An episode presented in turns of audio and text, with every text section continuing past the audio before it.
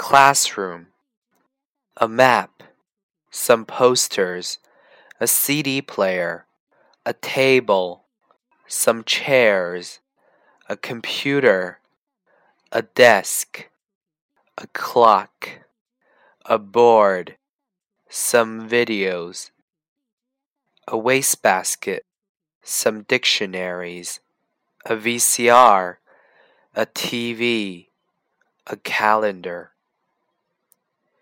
Vocabularies 词汇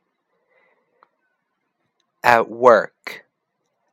How about sick? Cafeteria, canteen. Again. Over there. Maybe. Asleep. Map. Clock. Calendar. Table. Chair. Desk. Blackboard. Dictionaries. Wastebasket. Garbage bin. Trash bin. Computer. Poster.